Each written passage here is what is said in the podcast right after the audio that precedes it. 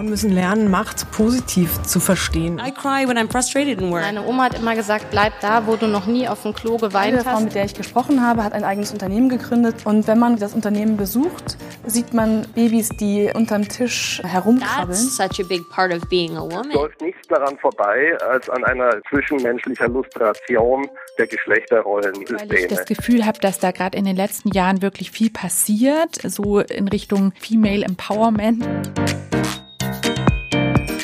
Frauen haben sich innerhalb weniger Jahrzehnte den Arbeitsmarkt erobert.